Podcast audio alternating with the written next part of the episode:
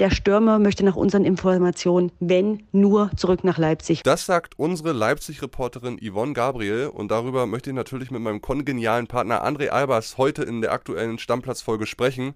Außerdem gucken wir auf die letzte Formtabelle vorm Bundesliga-Start. Wir haben da bei Bild das ganze Ding nochmal aktualisiert und da sind einige Überraschungen dabei. Da wisst ihr am Ende der Folge, wie euer Club in Form ist. Also viel Spaß beim Zuhören. Ich bin Kilian Gaffrey. Stammplatz. Dein täglicher Fußballstart in den Tag. Moin Leute, es ist Donnerstag, der 4. August und endlich hat das Warten für uns Fußballfans ein Ende. Die Bundesliga geht morgen wieder los. Noch einmal schlafen. Ja. Jetzt hast du mir schon wieder vorgegriffen.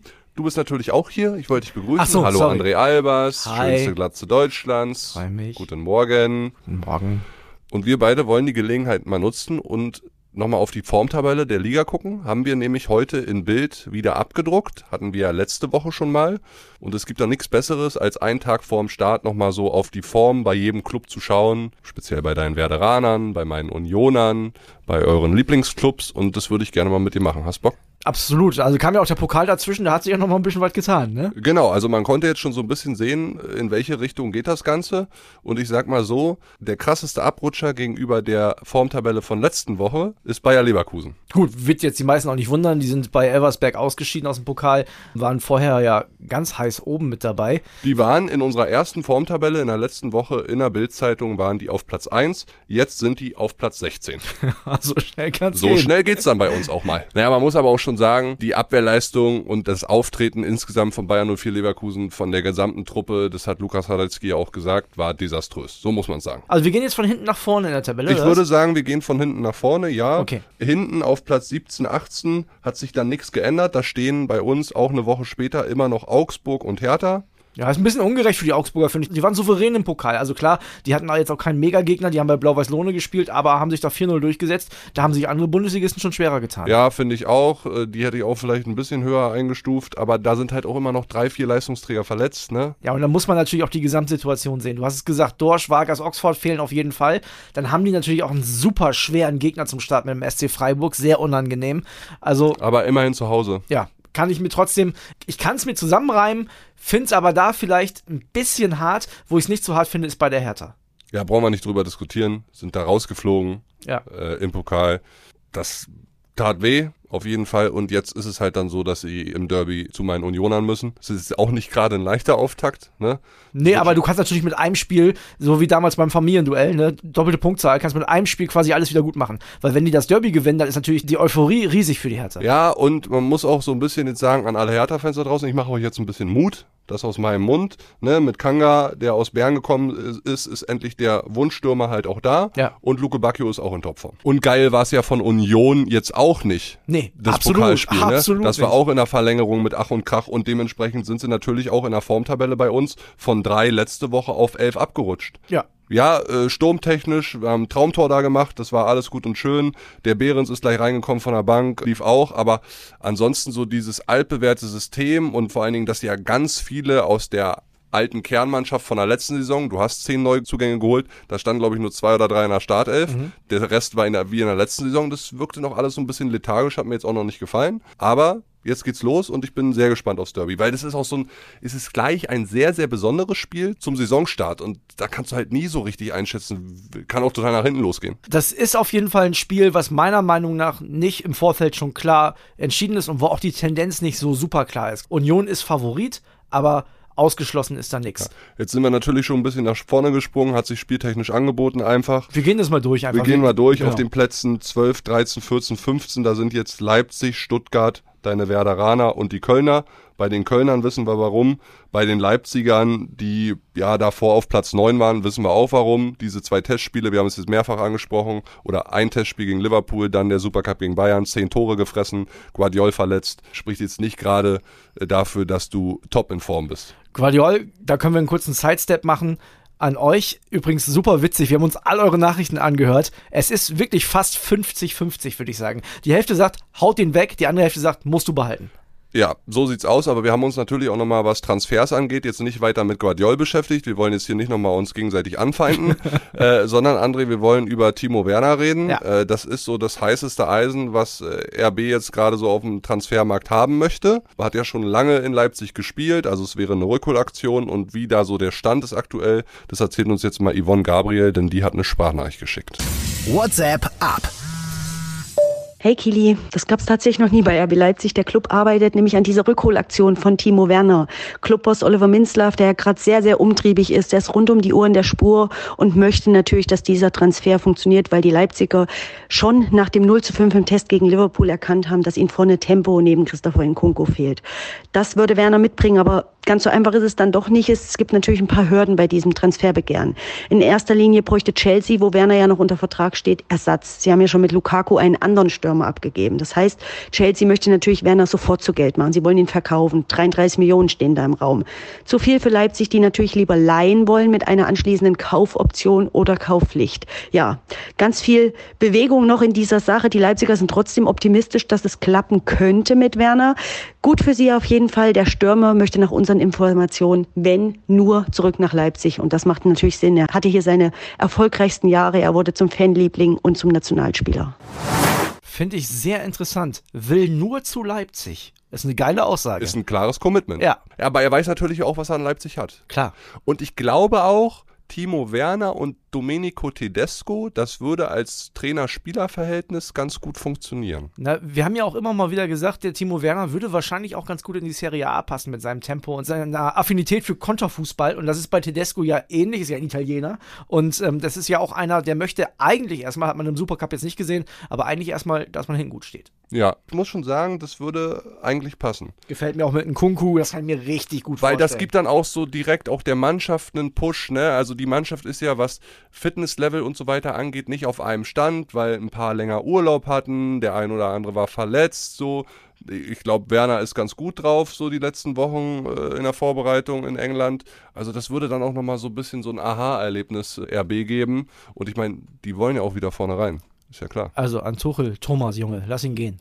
Lass ihn Lass, gehen. lass ihn gehen. Was sagst du zu deinen Werderanern aktuell? Ja, also Platz 4, ich weiß jetzt nicht, warum die abgerutscht sind in der Tabelle. Also klar, das war jetzt kein, kein hoher Sieg in Cottbus, aber ja, so richtig gezittert. Vorn so richtig, die Effektivität ist noch nicht da, Das oder? war das Problem, ja. Also Dux und Füllkrug haben einiges versiebt, muss man ehrlicherweise sagen. Aber und hey, hinten vielleicht ein bisschen unkonzentriert?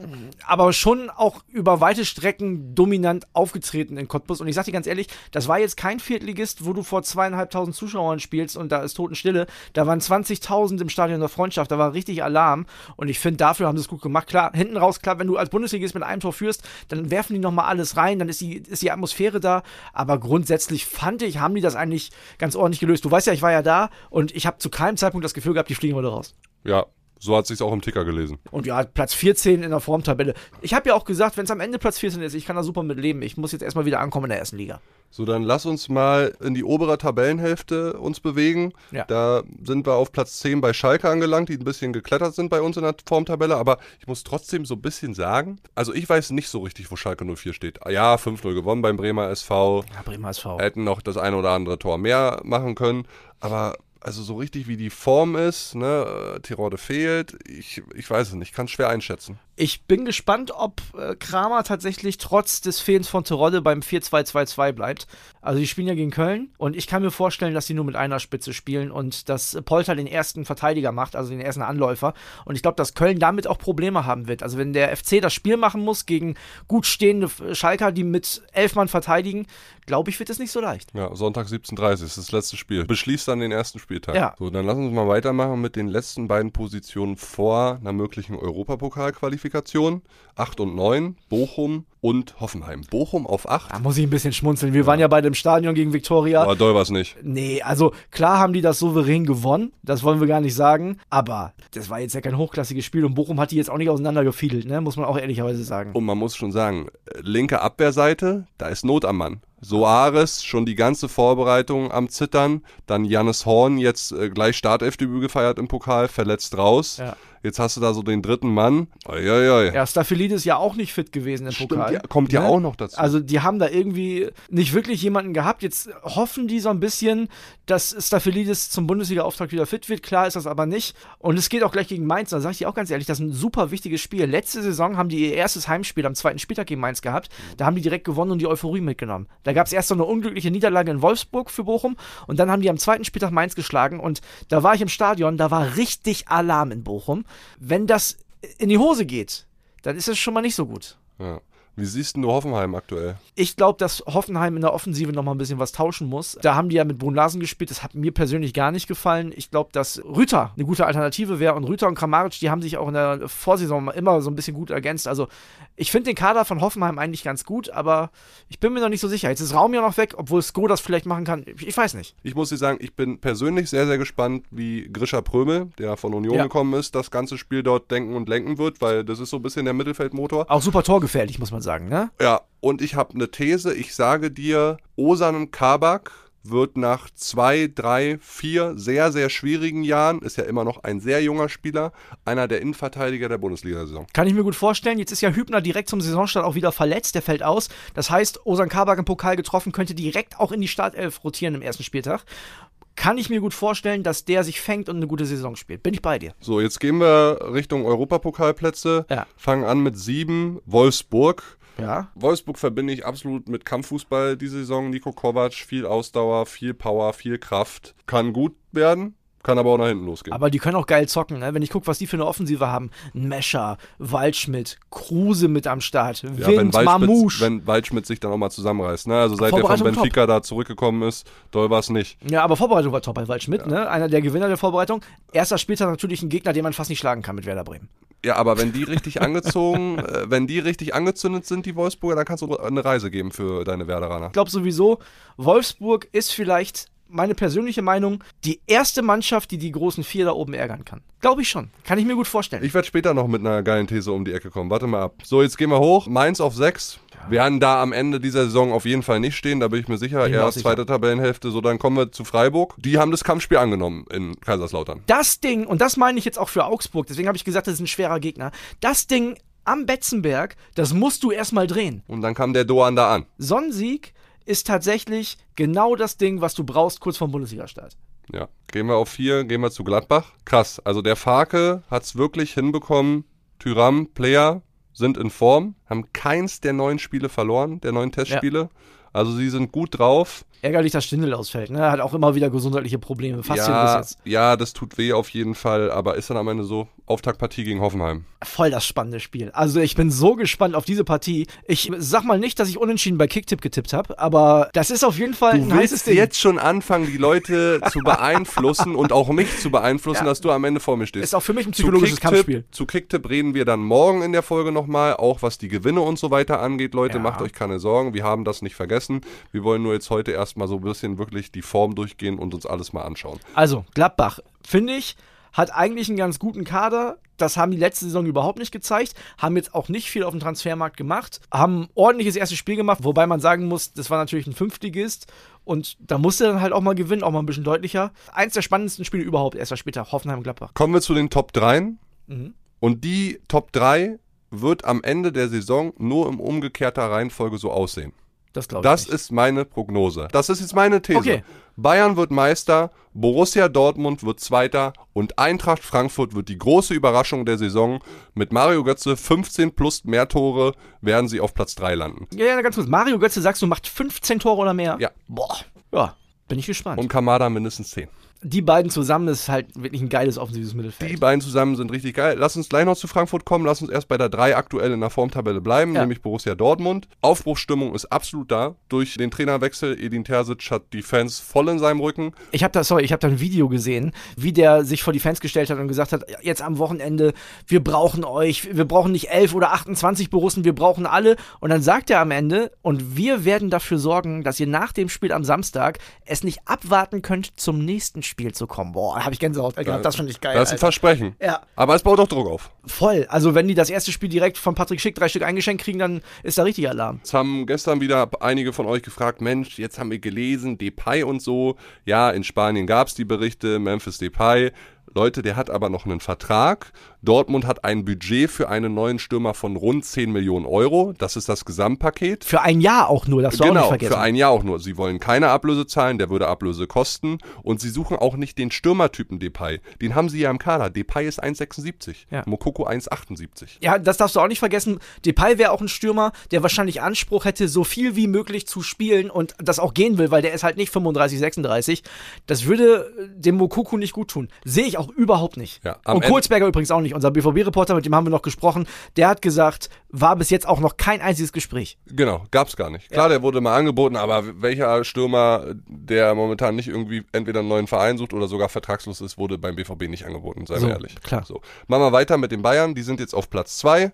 Die waren vor einer Woche noch bei uns in der Formtabelle auf Platz 5. Sag ich dir ganz ehrlich, für mich persönlich, ich hätte die Bayern auf die Eins gepackt, weil klar, die Frankfurter haben das souverän gemacht, zu denen kommen wir ja gleich noch, aber die Bayern haben beim einem der, der größten Konkurrenten auswärts ein Spiel hingelegt, à la Bonheur, den ersten Titel geholt. Für mich war diese Leistung im Supercup Platz 1 würdig. Ja. Und dann darfst du nicht vergessen, Luft ist noch da. Abwehrtechnisch, der Licht noch lange nicht in Topform. Fitnessrückstand. Und jetzt gibt's ja dieses Spiel gegen Frankfurt und da fehlt vielleicht auch einer der wichtigsten Leute bei den Bayern, ne? Ja, das könnte durchaus sein. Hören wir mal rein in die Sprachnachricht von Heiko Niederer, der aber auch immerhin ein paar gute Nachrichten hat für alle Bayern-Fans. Servus Kili und Grüße aus dem sonnigen und heißen München. Ja, am äh, Mittwoch gab es einiges an News bei den Bayern. Zuerst die schlechte Nachricht, Manuel Neuer war nicht beim Training dabei. Das heißt, etwas zittern für die Bayern vorm Bundesliga-Auftakt am Freitagabend in Frankfurt. Der Nationaltorwart äh, nicht im Training hat eine Magen-Darm-Infektion. Ja, da muss man von Tag zu Tag abwarten. Geht das noch? Schafft er es vielleicht nach Frankfurt zu kommen oder nicht? Das wird man sicherlich am Donnerstag dann sehen. Beim Training ist er wieder dabei. Kann er vielleicht zumindest ein bisschen was mitmachen. Es gibt natürlich auch noch die Möglichkeit, dass er am Freitag nachkommt zum Spiel. Aber wenn er dann wirklich zwei Tage raus wäre, wäre er vielleicht auch ein bisschen geschwächt. Also es gibt ja mit Sven Ulreich eine erfahrene Nummer zwei und das wäre sicherlich auch kein ganz großes Problem, wenn der dann im Tor stehen würde. Der war ja zuletzt immer sehr verlässlich und sehr sicher. Ja, und dann gab es natürlich auch noch, eine gute Nachricht bei den Bayern, nämlich äh, Mathis Tell, das neue Sturmjuwel, 17 Jahre alt aus Frankreich, darf endlich spielen. Im Supercup äh, hatte er ja noch gefehlt, weil die Spielberechtigung nicht da war. Da gibt es so eine UEFA-Kommission, die allerdings nur alle zwei Wochen tagt, die die äh, Spielgenehmigung für unter 18-Jährige erteilen muss. Die ist jetzt da. Also Tell, das neue Sturmjuwel, darf ran für die Bayern, kann also theoretisch auch schon in Frankfurt auflaufen. Wir gehen mal davon aus, dass er noch nicht in der Startelf steht, aber als Joker für Julian Nagelsmann steht er bereit und äh, könnte dann am Freitag sein Debüt geben. Das war's erstmal. Ciao, ciao aus München. Manuel Neuer wird eng, aber ganz ehrlich, die deutsche Torwand irgendwie kriegt das dann doch hin und wird dabei sein. Bisschen Zwieback essen, ein paar Bananen, ein bisschen Cola trinken. Genau. Wir haben ja heute tatsächlich die letzte Bully Blitzvorschau. Ich möchte mich erstmal bedanken dafür, dass ihr die so klasse gehört habt. Und wir haben in der Bully Blitzvorschau, die übrigens auch mit dem Kollegen Heiko Niederer ist, zum FC Bayern München, eine wirklich interessante Aussage. Hört mal rein.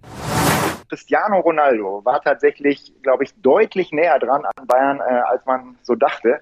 Oliver Kahn hat uns das im Gespräch in den USA so ein bisschen erzählt. Da wurde tatsächlich alles mal durchkalkuliert. Was bringt er uns? Was bringt er uns an Social Media Followern? Was bringt er uns marketingtechnisch? Man ist dann aber doch am Ende zum Schluss gekommen. Er ist 37 Jahre alt. Er würde die Kabine komplett durcheinander wirbeln. Deshalb machen wir es nicht. Gut und schön, durchgerechnet. Aber sowas musst du dann auch machen. Du musst das so durchrechnen, ob dieser Transfer wirtschaftlich für dich was bringt oder eben nicht. Bayern hat entschieden, nein, ist nicht so. Was ich ein bisschen verrückt daran finde, wie ist bei dieser Rechnung rausgekommen, das lohnt sich nicht. Wirtschaftlich kann ich es mir nicht vorstellen, dass sich das nicht gelohnt hätte. Aber es ist jetzt so. Es ist jetzt Es ist so und auch hinterher CR7 und Bayern machen wir genauso einen Haken hinter wie hinter Bayern und Lewandowski. Ich sag dir auch, warum Eintracht Frankfurt am Ende unter den Top 3, Top 4 landen wird, meiner Ja. Meinung nach. Halte ich übrigens gegen. Mhm. Weil sie vorne für mich eine unberechenbare Qualität haben in der Offensive. Mit allen Schlüsselspielern, die sie so haben. Götze, Kostic, Boré, dann Kamada.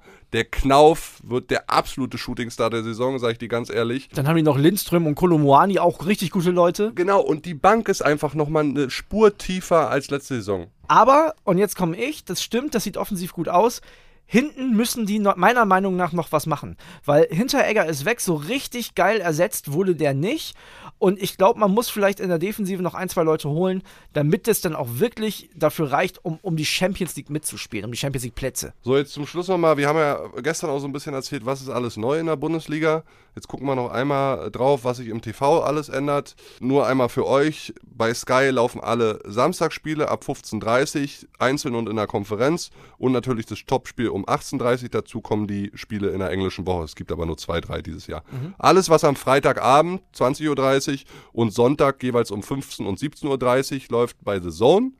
Plus zehn Sonntagsspiele gibt es auch um 19.30 Uhr. Das ist alles wegen der Europa League ja. und so weiter. Also ihr braucht quasi zwei Pakete. Bei Champions League nachher noch ein bisschen mehr. Wir haben mal durchgerechnet, es gibt so ein Kombi-Paket Sky und The Zone zusammen für 38,99. Ist wie es ist. Ist wie es ist, kann man nichts dran machen. Auch bei Bild wird es das eine oder andere TV-Highlight immer am Sonntag geben. Lage der Liga, international und so weiter. Und wir haben eine Sache noch vergessen. Du stehst heute in der Bildzeitung. Du auch, André. Ja, ja, richtig. Denn auch bei Stammplatz wird sich eine Kleinigkeit ändern, für euch nicht. Also wenn ihr Pod reine Podcast-Hörer seid. Es wird sich gar nichts ändern, wir erweitern nochmal genau, genau, für euch. Genau, also wenn ihr reine Podcast-Hörer seid, dann könnt ihr das genauso weitermachen wie bisher. Aber es gibt einen Zusatz, denn uns gibt es auch zu sehen. Einmal in der Woche. Einmal in der Woche wird es uns zu sehen geben, nämlich in der Montagsfolge. Vielleicht wissen das einige von euch nicht. Wir haben Bundesliga-Highlight-Rechte und wir werden hier ein, zwei Minuten auch mal in die Kamera sprechen und sonst ganz normal unseren Podcast aufnehmen und miteinander sprechen und kommunizieren und darüber werden so Szenen gelegt, über die dann wir zum Beispiel diskutieren, über Julian Nagelsmann, der gerade irgendwie Leroy Sané was ins Ohr flüstert und ihm die Taktik zurecht weiß oder so. Da gibt's dann Bilder und nochmal Highlight-Tore und so weiter und das könnt ihr dann immer montags ab 6 Uhr bei Bild Plus sehen, also bild.de braucht ihr ein Plus-Abo für. Wahnsinn, meine Glatze und dein Gesicht. Stell dir das vor.